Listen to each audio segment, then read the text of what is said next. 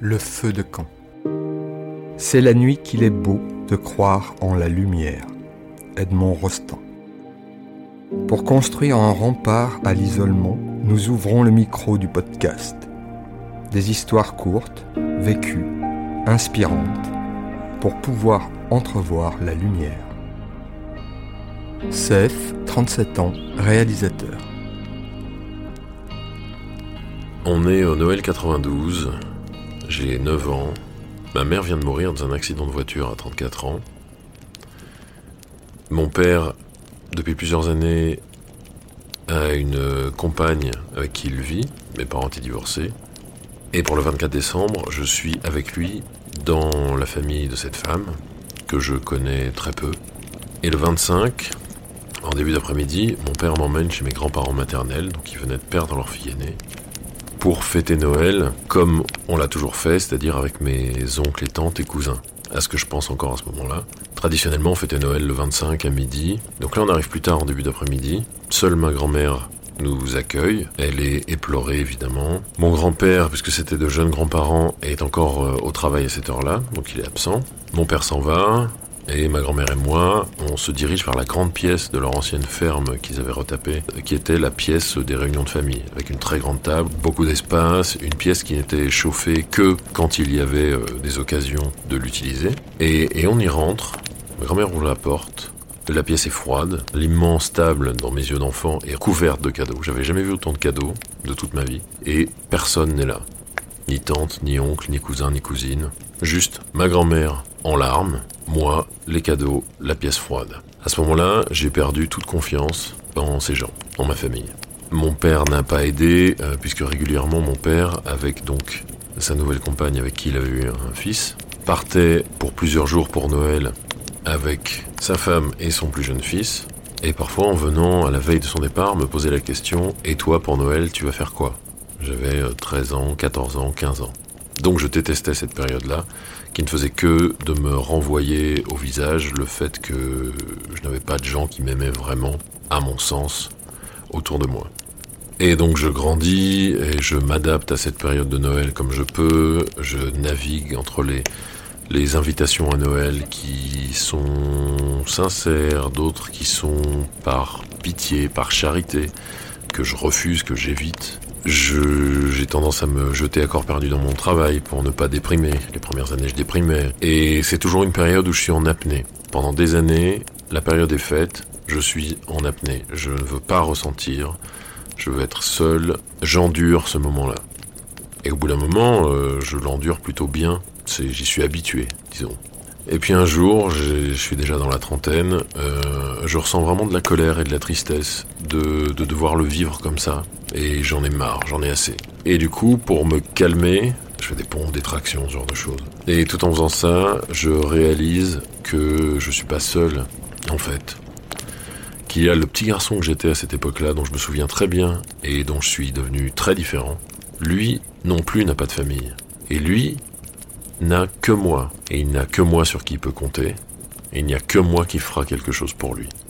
Et donc à ce moment-là, je décide que les rêves qu'il avait, que j'avais, d'aimer, d'être aimé, de faire du cinéma, de raconter des histoires, que tous ces rêves-là, tous ces espoirs, que moi je peux lui offrir.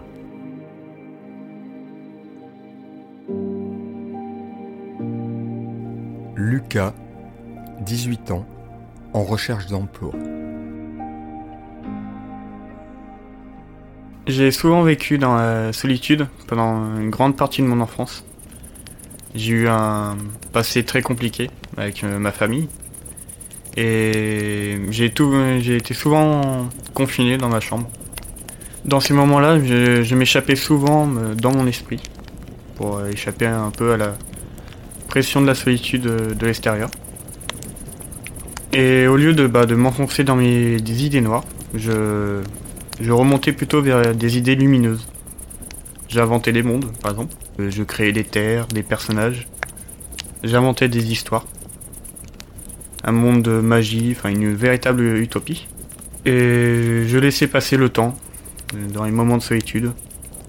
Et chaque fois que la solitude revenait, bah, je retournais dans ce monde-là, où j'avais tout qui était possible. Et ça m'a permis d'échapper du coup à mes, mes idées noires. J'ai pu souvent mettre ma colère de côté. Toute ma haine, euh, tout le désespoir, la déprime que je pouvais ressentir, je le mettais de côté. Et je m'enfonçais dans un nouveau monde à chaque fois. Et même si au bout d'un moment j'arrivais à me lasser parfois dans, bah, ces mondes merveilleux que je crée, j'en crée un nouveau. Et encore un. J'ai enchaîné les mondes. Aujourd'hui, je sais même pas combien j'en aurais inventé. J'ai arrêté de compter à partir de 500. Parce que ça faisait trop à compter. Et du coup, je faisais aussi profiter bah, le monde extérieur. Puisque c'est les histoires que je vivais là-bas. Je les écrivais sur un papier. Et un jour, j'ai décidé de l'apporter dans mon collège. Je l'ai montré à ma professeure de français, qui a beaucoup aimé. Elle m'a dit que j'avais un bon potentiel, une bonne imagination. Et du coup, bah, même encore aujourd'hui, il m'arrive de ressortir mon ordinateur et d'écrire une histoire qui me passe par la tête.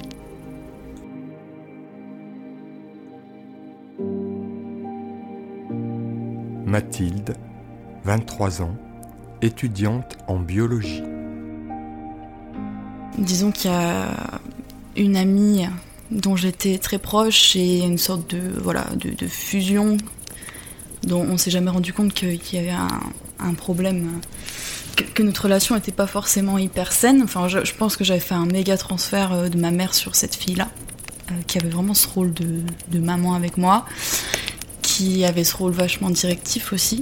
Euh, j'avais l'habitude en fait avec ma mère du coup de d'être dirigée, de sentir que euh, j'étais pas capable de faire des choix par moi-même. Et en fait, ce, truc-là, je l'ai complètement transféré sur cette fille-là. Et du coup, notre relation pouvait fonctionner euh, qu'avec ce fonctionnement-là. Et à un moment donné, en fait, euh, j'ai senti qu'il fallait que, bah, que je m'affirme et que je me découvre un peu. Que je m'affirme et que je sache un petit peu quelles sont mes valeurs, en fait, juste. Et que j'ose aussi être honnête envers, envers les personnes qui m'entourent. Parce que j'avais cette tendance-là à les laisser choisir, à jamais m'imposer. Et pour se construire, c'est, pas évident parce qu'en fait, tu fais la girouette en permanence. Donc avec cette fille-là, il y a une rupture amicale, du coup, il y a, un an. Et en fait, c'est, vraiment, j'avais l'impression vraiment de perdre, perdre ma mère, quoi. Enfin, perdre ma mère. C'est un peu pour dire ça, non, de, de en tout cas, j'ai perdu la personne qui, me tenait par la main, en fait, jusqu'à présent.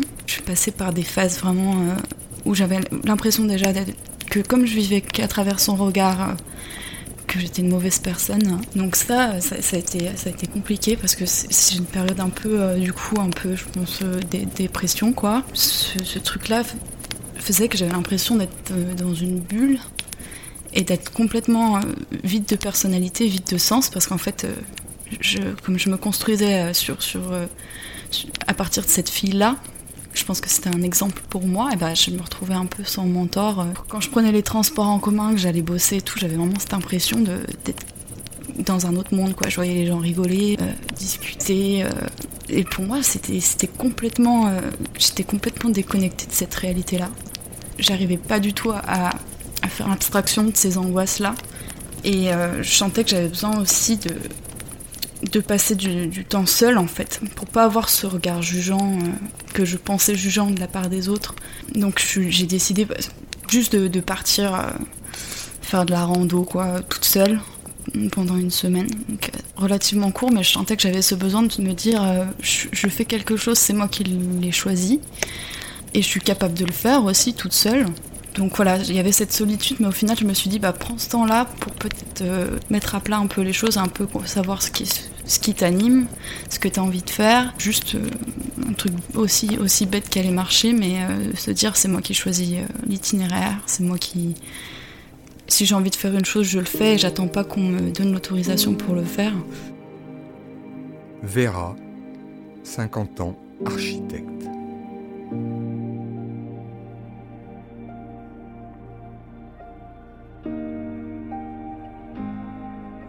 On pourrait avoir de la solitude de partout, entouré de monde. Ça, c'est ce que j'ai vécu. Quand j'ai parti de Brésil pour venir en France, avec un bébé de trois mois. Tout seul avec mon chéri, parce que je suis venue pour l'amour, pour suivre la personne à laquelle j'aimais de tout mon cœur. Même si le père, la peur que j'avais de venir dans ce, dans ce pays inconnu, mais je suis quand même venue. Et en arrivant en France, la, chose qui m'a plus été de difficile, c'était de ne pas pouvoir parler, de ne pas pouvoir comprendre. Et être mère avec un bébé de trois mois, dans un monde inconnu, dans une langue inconnue, et la peur qui m'est venue à l'intérieur de ne pas pouvoir m'exprimer, de ne pas pouvoir dire une couture à laquelle elle n'était pas la mienne. Ma gaieté que j'avais de Brésil était compliquée de gérer. Quand j'allais dans la rue pour dire bonjour aux gens avec mon sourire, les gens m'ignoraient. Et quand j'ai rentré, j'étais triste. Pourquoi les gens sont comme ça? Et ça m'a fait une solitude énorme. J'étais entourée de la famille de mon ex-mari. J'étais avec mon bébé. J'avais pas ma famille. Je me sentis seule. Très très seule. Mais à un moment donné, le temps passait. Je, commençais à, à, comprendre que je pouvais avoir euh, de positif dans tout ça. Et le positif, c'était d'abord mon enfant, qui m'a donné le courage d'avancer avec toutes ces difficultés, avec ces gens qui m'ignoraient. Je dis alors arrête de te de, te sentir euh, isolé. Va voir les gens. Essaye de capter d'autres choses, d'autres communications. Apprendre, apprendre. Oui, c'est vrai. J'ai eu la solitude, cette solitude qui tue, cette angoisse, la peur qui vient. Mais en même temps, j'ai compris que ça m'a pris, que je pouvais m'en sortir si je voulais bien. Et c'est ce qui m'arrivait. La solitude, la peur m'a fait avancer, apprendre à être avec les gens, même si les gens ne me comprennent pas.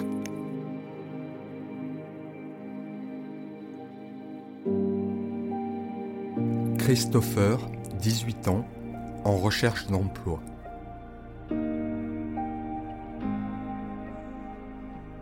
Je me rappelle euh, mon, petit frère et moi quand on était petits, euh, on était dans une famille d'accueil. Et dans cette famille d'accueil, ben, on se faisait maltraiter. Je me rappelle une fois où un enfant, euh, un autre enfant avait, avait jeté par la fenêtre une caisse de Lego. Et du coup, bah, on a cru, enfin, on a cru que c'était nous, mon petit frère et moi.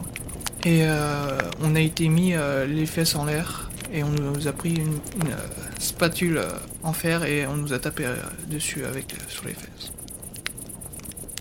À la suite de ça, j'ai été placé mon petit frère et moi dans une structure de situation d'urgence. J'ai vu de tout. Des personnes qui s'étaient fait maltraiter par leur famille, qu'ils ont vu leurs deux parents s'entretuer, qu'ils ont vu la guerre. Je me rappelle euh, d'un truc qui franchement à l'époque m'avait choqué. Un jour, un gars, énervé contre euh, une autre personne, s'est amusé avec son poing à briser du double vitrage. Il pissait le sang. Et malgré tout, il se servait de bouts de, verre pour les enfoncer dans son poing comme s'il était Wolverine. Il voulait s'amuser à tuer l'autre. Les éducateurs essayaient de l'en empêcher.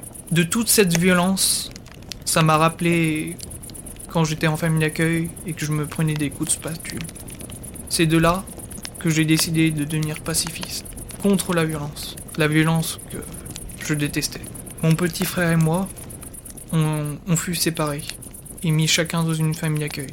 Je fus placé dans une famille d'accueil qui, pour une fois, m'aima comme si j'étais leur fils. Pour la première fois, je ressentis vraiment ce qu'était l'amour. L'amour d'un père, l'amour d'une mère.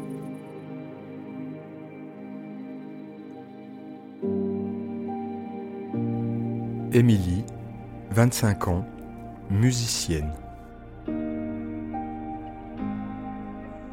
Je ressentais euh, vraiment un besoin de, de me connaître davantage et puis de me confronter aussi à des choses, certaines difficultés. Et euh, j'ai décidé d'aller vivre sur une plage sans eau courante ni électricité pour euh, prendre le temps aussi ouais, de, me, de me connaître plus en profondeur. J'avais besoin de savoir qui j'étais et ce que je valais, ce que j'étais capable de faire.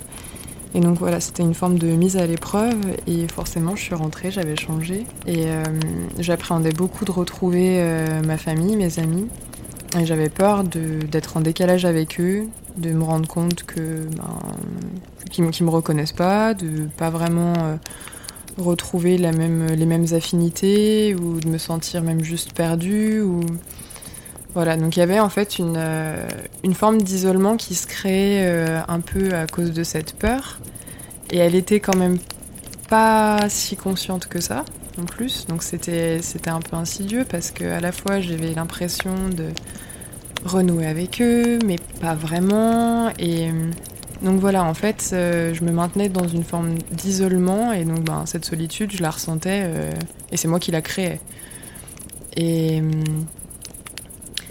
et puis petit à petit, euh, en parlant de ça avec des personnes ou en échangeant, euh, en ayant des échanges avec une certaine profondeur euh, avec des amis, des nouvelles personnes aussi, et ben dans des échanges comme ça, je me suis rendu compte que si, c'était pas, il fallait pas que je retourne vivre à l'autre bout de la terre, mais qu'il y avait aussi des gens qui pouvaient tout à fait me comprendre et avec qui je pouvais avoir des vraies relations, des vrais liens, même euh, ici, chez moi. Et je me souviens de cette petite révélation un peu que j'ai eue, de me dire, mais en fait, euh, une personne, c'est comme un livre. Elle a plusieurs chapitres, elle a plusieurs aspects euh, de sa vie. Et on, on regarde très souvent toujours les mêmes chapitres et on lit toujours les mêmes chapitres. Et des fois en plus on reste sur le chapitre qui est vraiment tout pourri, super mal écrit, ou alors dans lequel, euh, je sais pas, qui fait super peur ou qui, euh, euh, est très ennuyeux. Alors qu'en fait, peut-être que si on va creuser ailleurs et qu'on va explorer une autre partie de la personnalité de la personne, qu'on va chercher un autre chapitre, et eh ben peut-être qu'on va découvrir une fin heureuse ou alors un moment, je sais pas, le chapitre comique du bouquin.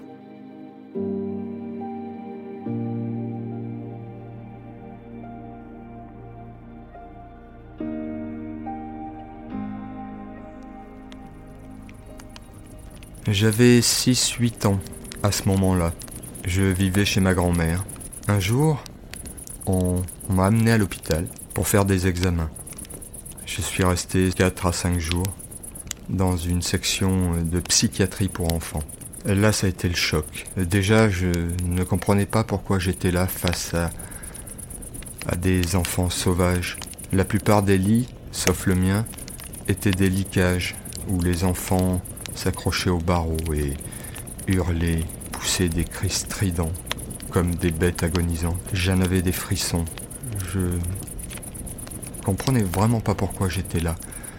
Ils m'ont fait tout un tas de tests, cherchant à savoir si j'avais une tare, si j'avais un cerveau qui ne fonctionnait pas comme il faut. À la fois ce sentiment d'abandon, mais aussi de, de grande solitude. Je n'avais plus confiance aux adultes. Par la suite, euh, je suis rentré dans un espèce de mutisme. Ce que je pouvais pas exprimer par la parole, euh, je l'exprimais par le corps. Et je me suis mis à faire du sport, beaucoup de sport, beaucoup d'athlétisme, du foot, jusqu'au jour où j'ai rencontré les arts martiaux et aussi le théâtre. Surtout le théâtre a été une révélation pour moi. Je pouvais enfin m'exprimer sans, sans, jugement, surtout des adultes. C'est pour ça que j'ai fait beaucoup, beaucoup avec les enfants. J'étais animateur euh, très tôt, 14-15 ans. Je trouvais en eux un réconfort. Tout ce que je n'avais pu exprimer, là, j'essayais d'apporter un peu de, un peu de moi-même en tant que grand frère et non comme adulte, parce qu'en fait je suis devenu adulte assez tardivement finalement. Ça m'a ça m'a été d'une grande aide. Et on m'a baladé comme ça, de métier en métier. On me disait de faire ci, de faire ça. Et finalement, c'est bien plus tard, tard, à 50 ans, où j'ai enfin décidé moi-même de, de faire ce que j'avais envie. Me permettre à moi-même de m'exprimer sincèrement. Alors bien sûr, la solitude, j'en ai eu, et j'en ai encore, mais ce n'est pas pareil. Elle est moins intense, et on finit par s'habituer. Et finalement, finalement, la solitude pour moi, même encore maintenant, j'ai besoin de ces moments pour me retrouver moi-même, pour pouvoir voir ce qui au fond de moi parle.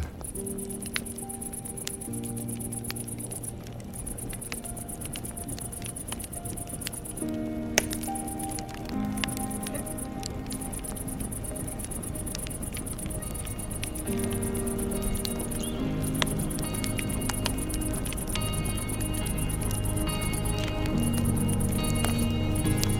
feu de camp, un podcast vache rare. Production et réalisation, Seth Young Rees. Production exécutive et présentation, Jean-Marc Andrieux.